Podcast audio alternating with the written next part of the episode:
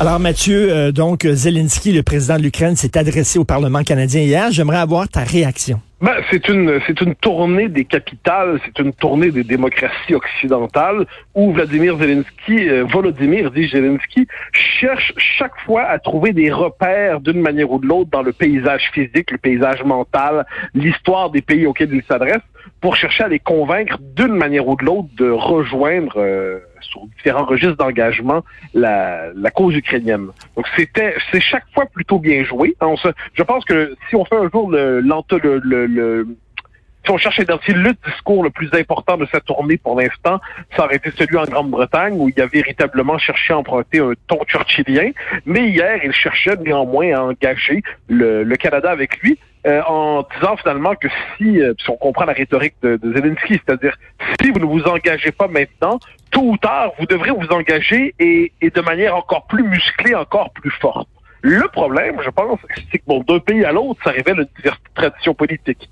Mais au Canada, on se retrouve dans un pays qui, euh, dont la politique étrangère, la politique internationale est une politique qui a chassé depuis longtemps, sauf pour la question de l'Afghanistan, qui a chassé la possibilité du conflit, la possibilité classique du conflit. Dans le Canada été intervenu une première guerre mondiale, deuxième guerre, on sait le débarquement de Juno Beach, euh, on sait ensuite dans la guerre froide, il y avait euh, des, troupes canadiennes qui étaient installées en Allemagne, mais le Canada s'est redéfini surtout depuis Pearson comme le pays des casques bleus. C'est-à-dire c'est un pays qui intervient dans le monde sur le mode de la police humanitaire et diplomatique sous l'autorité onusienne et le Canada a renoncé à avoir une politique militaire classique.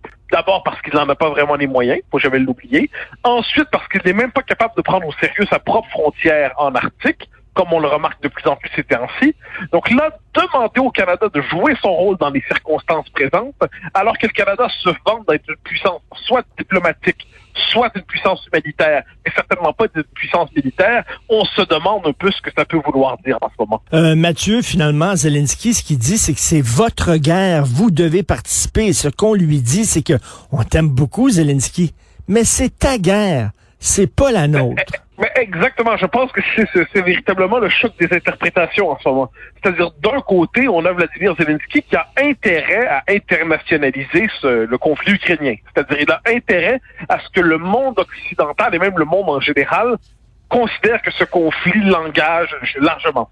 Et inversement, le monde occidental, pour le moment particulier, et même les puissances de l'OTAN peut-être en particulier, ont tout intérêt à ne à, ne pas laisser participer à cette internationalisation du conflit, à faire en sorte qu'il demeure un conflit local, un conflit régional. Et je pense que dans les jours à venir, dans les semaines à venir, euh, dépendamment quels sont les objectifs de guerre de Vladimir Poutine, parce que ça c'est autre chose, eh bien c'est la question qui va, c'est cette tension-là qui va définir la politique internationale. Et pour l'instant, j'ai l'impression que pour plusieurs, la tentation, c'est d'applaudir, applaudir, applaudir encore Zelensky, tout en disant nous applaudissons son geste, nous applaudissons son courage, nous applaudissons ses manœuvres, mais nous ne voulons pas nous laisser embarquer. La question est de savoir ensuite, parce que ça je pense que c'est absolument central, c'est dans quelle mesure euh, Poutine lui-même est-il capable de, de, pousser les provocations auprès de l'OTAN? On en a beaucoup parlé depuis une dizaine de jours. Hein. Le, jour où un missile va tomber de l'autre côté de la frontière en Pologne, eh bien, là ce qu'on a vu c'est que le, la, à la frontière polonaise, mais du côté ukrainien, les Russes se sont permis de, de canarder, se sont permis de tirer. Eh bien, que se passera-t-il si jamais les Russes décident de toucher à la Pologne? Dans quelle ampleur? Dans quelle mesure? Parce que si c'est une agression caractérisée, ben là, je pense que on bascule dans un scénario de guerre globale. Si c'est un missile qui tombe de l'autre côté de la frontière et que la, et que la, la Russie dit on se, défend devant un, convoi de ravitaillement, c'est un geste défensif, ou alors on visait pas de ce côté-ci, on visait de ce côté de la frontière, ça n'a pas, c'est bon, finalement le missile est tombé à quelques kilomètres trop loin. Tout ça va exiger un trésor diplomatique incroyable dans les semaines à venir. Mais, encore une fois, on, on voit tout ça. Chaque pays se positionne, on le voit en ce moment avec son intérêt national propre. Et quoi qu'on en dise, tous les pays, tous les intérêts nationaux dans le monde occidental ne convergent pas, non plus que l'intérêt national de tous les membres de l'OTAN. Mais Mathieu, tu disais que Zelensky nous dit si vous n'intervenez pas tout de suite, vous allez devoir intervenir un moment, un, moment ou un autre. Tu connais bien l'histoire. Septembre 1938, on a sacrifié la Tchécoslovaquie à Hitler en disant bon, ça va, ça va calmer ses appétits d'extension territoriale et tout ça. Un an après, on est en guerre. Là. Euh, c'est pas un peu la même histoire qui, qui, se rejoue, là?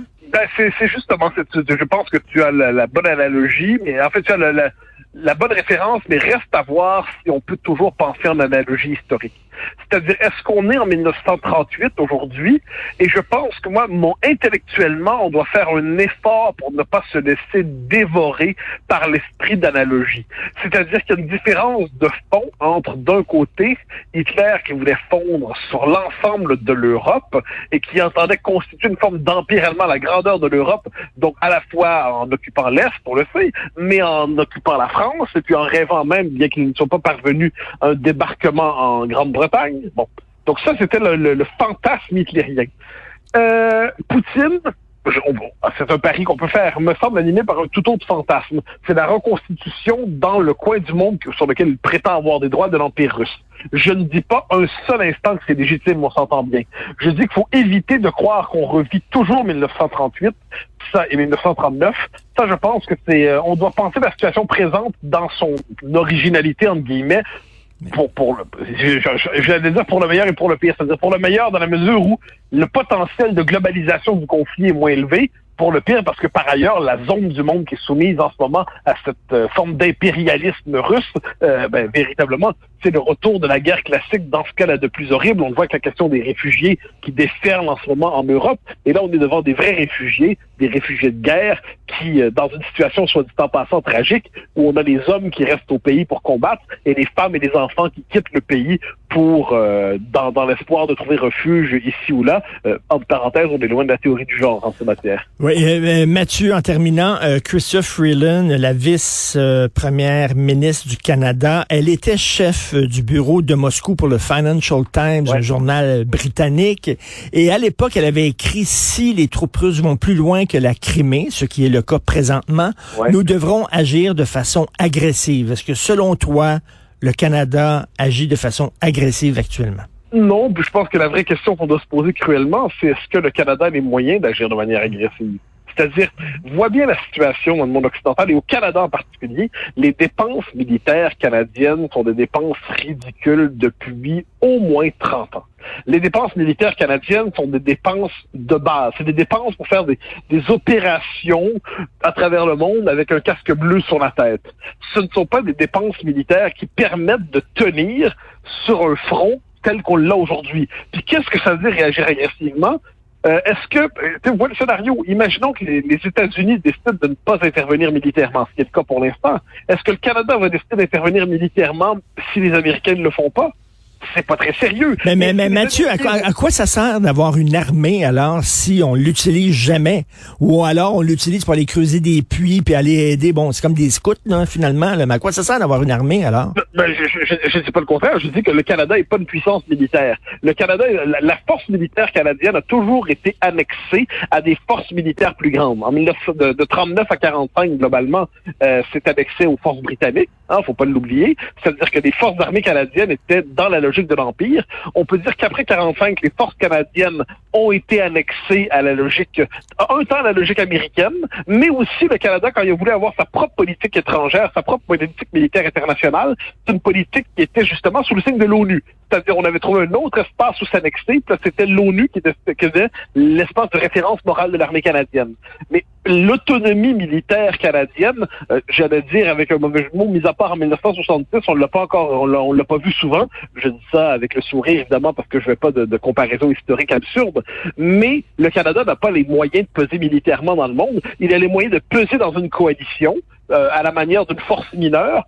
Euh, or, or, en ce moment, cette coalition à se former, en partie, je le dis, parce que si euh, les pays d'Europe de l'Est peuvent dire oui, il faut, il faut se mobiliser, plus on va vers l'Ouest, moins l'intérêt est là pour une mobilisation. moi, j'en appelle ni une chose ni une autre. J'essaie simplement de voir pourquoi, dans la situation présente, chacun semble trouver finalement son intérêt dans une volonté de ne pas euh, de ne pas pousser à l'escalade. Ah, si si c'était Jean Charest qui était premier ministre du Canada, là Poutine aurait peur. oui, il serait terrifié. Il serait terrifié. Mon Dieu. On n'est pas à la veille, ça le dit. Merci beaucoup, Mathieu. Bonne